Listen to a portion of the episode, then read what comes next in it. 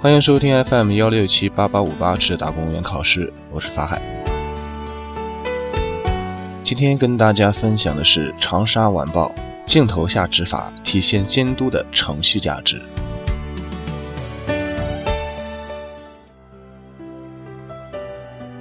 七月二十六日，公安部举办的全国公安机关规范执法视频演示培训会。针对基层一线民警在现场执法中遇到的新情况、新问题，就民警在执法实践中具体应该怎么做、不应该怎么做，进行了直观视频演示。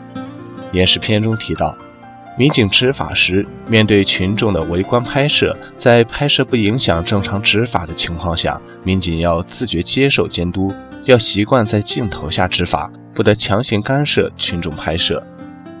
近年来，诸如雷洋案等涉警事件引起了舆论的广泛热议，在热议之中，似乎总有人会在舆论场里抛售类似于抹黑警察群体、制造警民对立的极端偏见。这不仅直接影响到群众对警察队伍的形象认知，也影响了警员维护执法刚性的决心。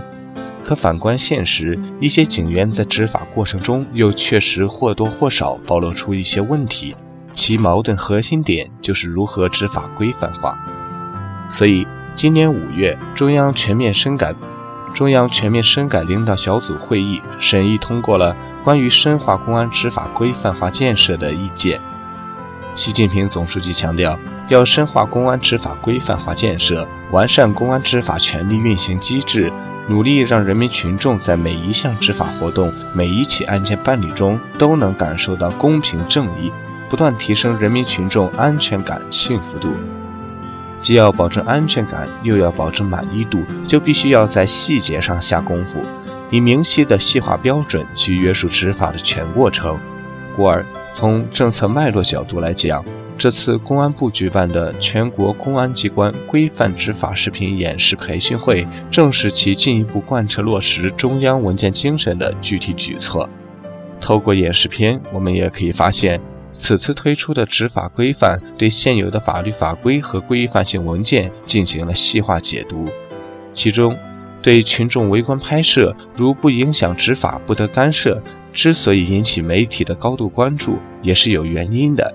一方面，现实中一些警员不仅执法粗暴，而且拒绝监督，为此他们驱赶过记者，也没收过围观群众的手机。比如今年五月。兰州一大学生手机拍摄民警暴力执法，却被带回派出所打红屁股的新闻，就引起过网友热议。另一方面，很多时候执法现场视频关系弱者的个体正义，而弱者的个体正义往往又触动舆论的敏感神经，如果处理不当，往往会谣言丛生，有碍社会稳定。比如去年的安庆枪案，就制造了一起舆论地震，不只是网友关注此事。连新华社也针对这起事件特别刊文，真相别总靠倒逼，以追问事件的真相。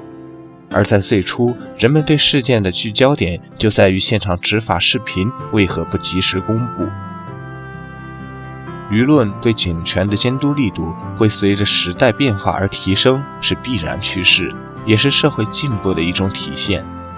权力良性运行需要监督。即便信任度再高，也不能忽视监督程序，这是现代社会治理的一个常识。公安机关自我规范执法是自律行为，就维护公权力形象而言，这种做法远比在负面事件出现后再做危机公关有效。而自律要发挥出最大实效，就离不开外部监督的催化作用。在欢迎外部监督之下，在习惯镜头执法的过程中，民间监督能弥补检察机关对公安机关监督的局限性。如此，不仅有利于社会大众的权利保护，而且对警队自身也是一种提前介入的形象保护。它体现了监督的程序价值。这样的监督能产生执法公信力。要知道，只有让警权敬畏每一个公民的个体合法权益。才有国家法治建设的春暖花开。当然，如何让民众运用好这种围观的监督权利，我们还要做好引导工作。因为这种围观拍摄的监督方式可能涉及现场保护、案件保密等问题，比如便衣民警抓小偷，如果将拍摄内容在未经处理的情况之下就上传到网络，那就会减损相关的执法效果。监督权如果运用不当，也可能会挫伤法治绩效，这也是一个必须注意的问题。